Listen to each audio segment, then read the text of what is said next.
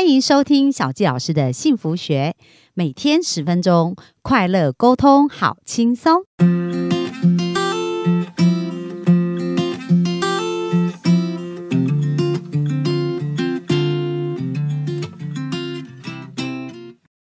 同学很开心，本周呢在空中跟大家聊聊跟金钱有关的关系哦。那在这一本书呢，呃，这是我最近读一本书，叫《失落的致富圣经》，我觉得它里面有很多的原则，非常的棒，所以来跟大家分享。那他讲到。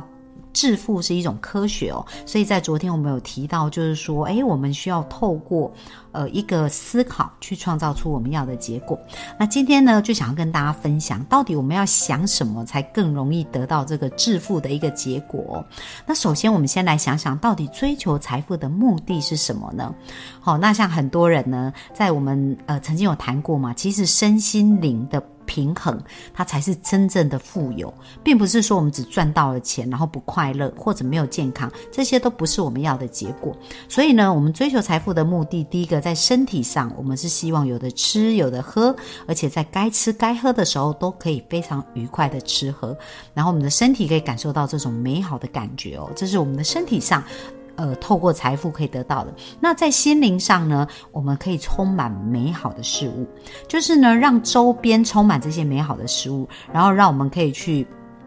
旅游，然后可以充实我们的心灵，去发展我们的才能跟心智哦。所以这是透过呃财富呢，可以去帮助我们的心、我们的心、我们的心智上面呢，才智上面呢去发展的。那在心灵上呢，就是我们能够透过这个财富呢，去爱他人跟做良善的事情。那也可以去扮演帮助这个世界的一个角色。那说实在的，其实我们如果要行善的话，那其实钱也是一个非常棒的工具。那我记得我们曾经小教老师曾经跟一群好朋友，我们到了尼泊尔。那当地的那些孩子呢，其实他们如果没有接受教育，可能就会被卖去当妓女。或者甚至男孩子就要去当血牛，就捐血哦。所以真正能够改变他们生命，就是透过教育。可是呢，有一个非常用心办的教学二十年的一个校长，因为这些孩子其实是很穷，交不出钱，所以他学校几乎是没有办法能够维持下去。当时呢，他们需要呃一些钱来去盖学校，而且继续让这些孩子在这里面去学习。所以当时我们就透过一些呃赞助跟捐款的一个方式，就帮助这个学校可以继续的维持。下去，那到现在已经将近三年的时间了。这个学校不仅校区盖成，而且也开始很呃在运营当中，所以我们可以看到就是。钱这件事情呢，它是真正可以帮助我们身心灵上面得到一个很好的满足。但是呢，呃，如果我们要真正成为一个富有的人哦，有一个非常重要的思维，因为我们昨天有讲到思想非常的重要。那这个思维是什么？就是我们要摆脱竞争的思维，把它改成是一个创造，不是用争夺的方式，不是说我现在要争夺现在存在的一切，而是我们要透过呃去。创造，创造更好。那所以呢，很重要就是我们不需要去拿走别人的东西。那交易的时候呢，也不用去斤斤的计较哦，或者是去欺骗别人占别人的便宜，那或者是让别人低于他应得的报酬来为你工作。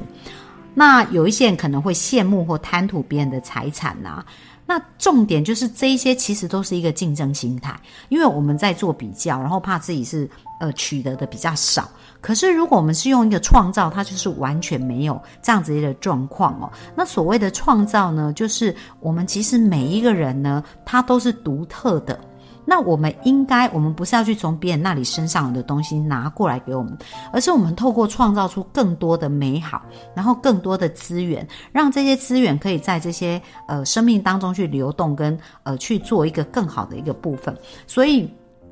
透过创造呢，我们的生命的财富啊，它也会源源不绝的被创造。那到底要怎么有这个创造的思维呢？那第一个非常重要的就是我们呢，要先有给多于取的想法，就是我们付出，我们给出的应该多于我们取回来的。那为什么？这个也是一个大自然的律法，因为我们讲到种子定律，就是种瓜得瓜，种豆得豆。所以我们想要得到什么结果呢？我们就要先种种下去那个结果。所以当我们想要得到富有跟财富的时候，我们也应该种下金钱的种子嘛。那我们种下金钱的种子，如果我们要想要。多得到很多的财富，那其实我们就要多给出财富。所以在这边，财富有很多的方式。其实财富的呈现方法呢，可能是工，呃，可能是呃，时间也是一种财富，金钱也是嘛。那时间可以透过什么？透透过服务来做啊。所以当我们在给予的时候，不不见得我们是给钱，而是我们给出我们的时间，给出我们的服务，这都是一个给予的一个动作。而当我们的给多于取的时候呢，其实我们呢就。很容易得到一个我们想要的结果，所以在这本书里面，他其实有提到哦，就是提供价值非常的重要，而给多于取的，就是这个价值的概念，意思就是我们要给物超所值。那什么叫做物超所值呢？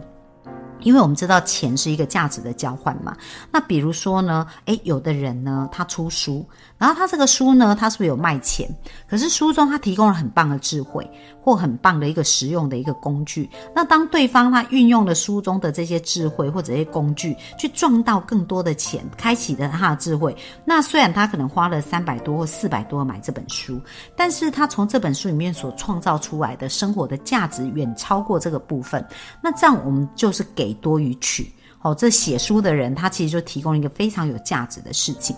那呃，比如说，那什么情况是不是这样子的一个状态呢？就是比如说，假设有一幅世界名画，而这个名画呢，在我们呃。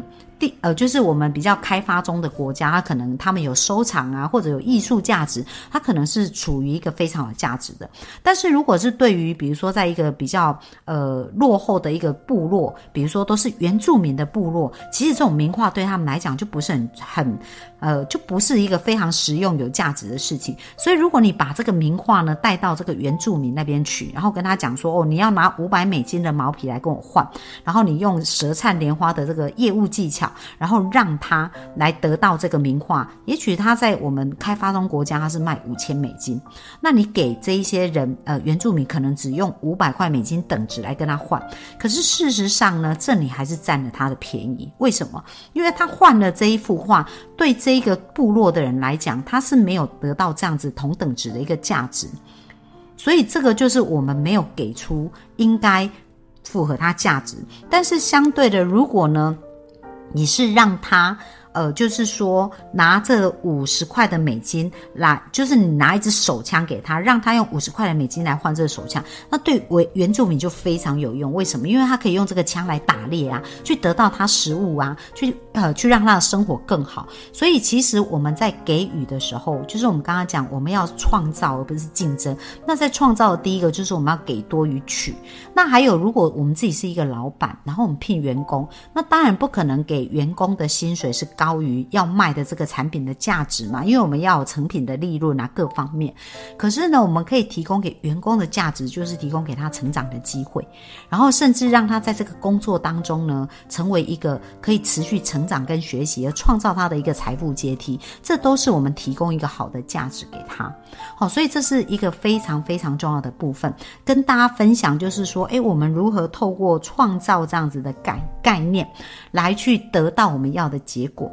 而不是一直在不断的夺取啊，跟跟一个呃挣扎，就是说，不是说，诶，我我要来来竞争你哦。那小教老师在这一个部分其实也很有感受，就是呃，一般来讲呢，像我们在做生意，很多人都会透过红海市场的竞争，比如说，诶，我这个杀价啦，然后或者是我去呃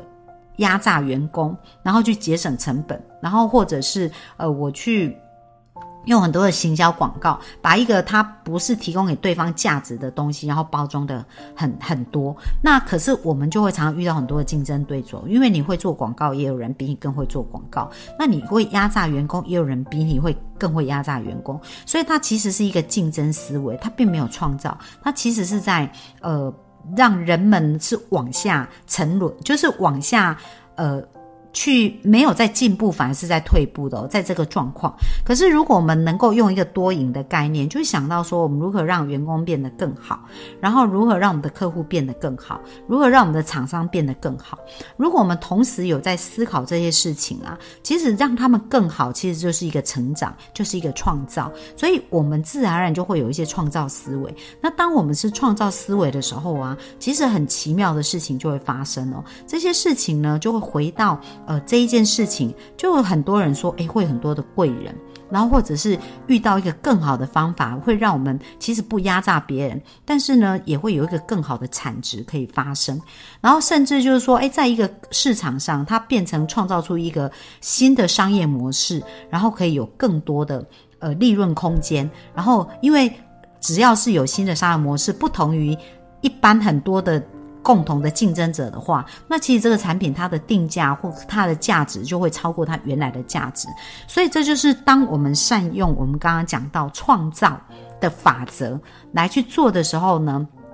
那我们的生命哦，就会变得很不一样，然后我们看到的世界也会变得美好，因为没有人因为这个剥削或因为竞争而受伤害，每个人反而都是创造出更多的价值，然后创造出更多的美好。而当这样子善的循环呃在我们的生命当中去呃流动的时候呢，我们就会发现哇，原来我们的呃。就是我们生命的目的，其实就符合了造物主的目的。那这个小鸡老师是非常有同感的哦，因为我记得我以前在工作的时候呢，我的呃，我曾经在外商工作，然后我刚进去的那个工作呢，其实我的薪水啊，在一年的时间加了百分之五十，然后不到两年，几乎加了将近百分之八十的一个收入哦。那为什么会这样子呢？因为在工作的时候呢，其实我就是给多于取，就是我在付出的时候，我并不是说我老板你给有。多少钱我才做多少事？那其实这我们也是有一种比较消极的一个心态，而是当我在做这些事情的时候，我都去想到价值，就是我感谢我的老板给我这个机会，那我要创造什么样的价值给老板？然后，甚至我在做这件事情的时候，我可以创造什么价值给我的客户？然后我在跟厂商对接的时候，我觉得我可以怎么做，让我的厂商可以变得更好？所以，当我在做事情的时候，其实我都是用这样子在思考，在我的整个求职的一个过程当中，那我就看到我在职务上面啊，有很多很多的祝福，包含我之前在竹科的工作也是。呃，当时呢，我在工作的时候，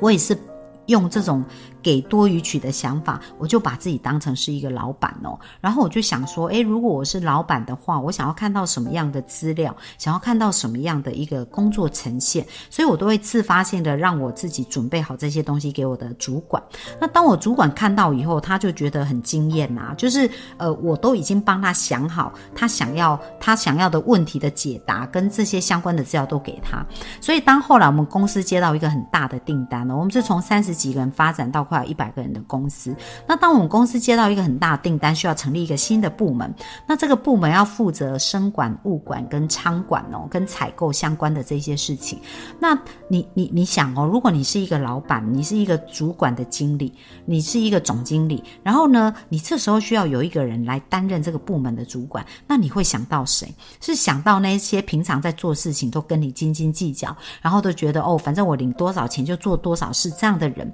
还是你？会会想到是一个经常给多于取。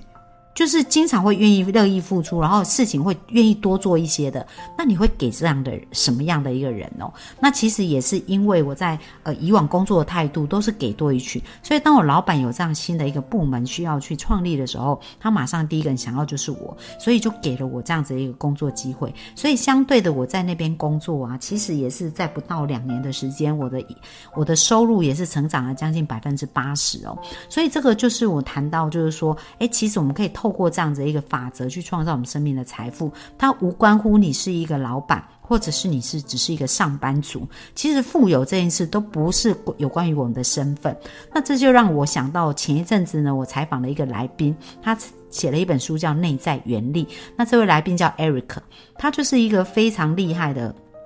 在那个外商工作，然后再负责做投资啊，再负责做这个整体规划。那他就我在采访他的时候，我发现呢，他就有谈到艺人 CEO，他就讲到说，其实我们每个人都要把我们自己当成是一个公司的 CEO、执行长来经营。那所以他在他的工作态度，他也不觉得他是帮老板工作，而是他就感谢这个学习环境，让他可以成为一个呃 CEO 在做。所以当他是用这种感恩的心在做的时候，他也是非常厉害哦，在不到两年的时间里面呢，他就不断的晋升，然后在五年内，他成为那个外商最年轻而且时间最短、晋升最高的主管，而且他也不在他不到四十岁就完全财务自由跟退休。然后现在呢，他可以做着所有他想要做的事情，就是呃做很多人生置业啊，做服务啊，但是他仍然是有在工作，但是他不用为钱工作。所以这就是我们谈到呢，如果我们想要去